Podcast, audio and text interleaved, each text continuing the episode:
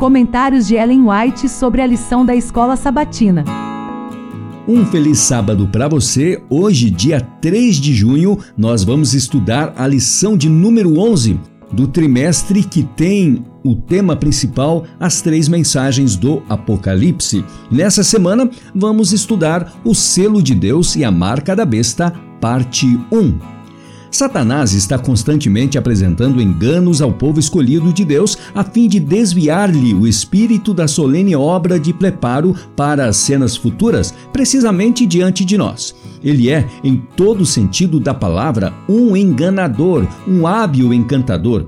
Reveste seus planos e ardis de coberturas de luz tomadas emprestadas do céu tentou Eva a comer do fruto proibido, fazendo-a crer que isso seria grandemente vantajoso para ela. Satanás tem muitas redes finamente tecidas, perigosas, com aparência de inocentes, mas com as quais se prepara habilmente para absorver o povo de Deus. Há uma infindável variedade de empreendimentos que surgem de contínuo e são calculados a levar o povo de Deus a amar o mundo e as coisas que há no mundo.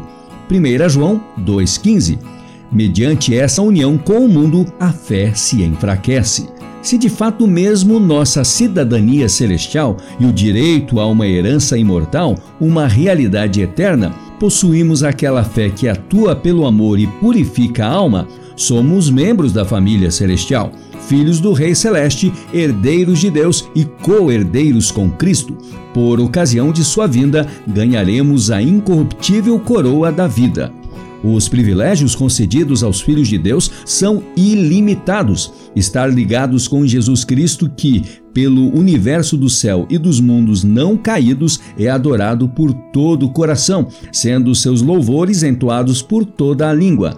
Ser filho de Deus, levar seu nome, tornar-se membro da família real, achar-se sob a bandeira do príncipe Emanuel, o rei dos reis e senhor dos senhores. Não é o medo do castigo nem a esperança da recompensa eterna que leva os discípulos de Cristo a segui-lo. Contemplam o incomparável amor do Salvador revelado em sua peregrinação na terra, da manjedoura de Belém à cruz do Calvário. E essa visão atrai, abranda e conquista o coração. Surge o amor daqueles que o contemplam, ouvem sua voz e o seguem. Como o pastor vai à frente das ovelhas, enfrentando primeiro o perigo do caminho, assim Jesus faz com seu povo. E quando tira para fora as suas ovelhas, vai adiante delas. João 10:4. O caminho para o céu é consagrado pelas pegadas do Salvador. A estrada pode ser íngreme e acidentada, mas Jesus passou por ela. Seus pés andaram sobre os cruéis espinhos, para que a trilha se tornasse mais fácil para nós. Todo fardo que somos chamados a suportar, ele próprio já levou. O coração que se entregou a Cristo é mais precioso aos seus olhos do que o mundo inteiro. O Salvador teria passado pela agonia do Calvário para que uma única pessoa fosse salva em seu reino. Ele jamais abandonará alguém por quem morreu. A menos que seus seguidores escolham abandoná-lo, ele irá segui-los firmemente.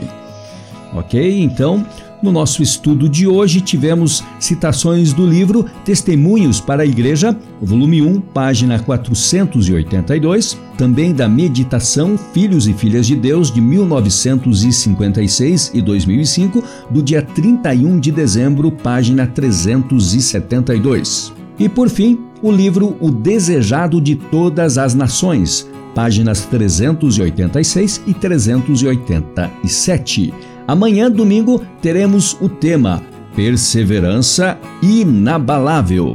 Aguardo você amanhã.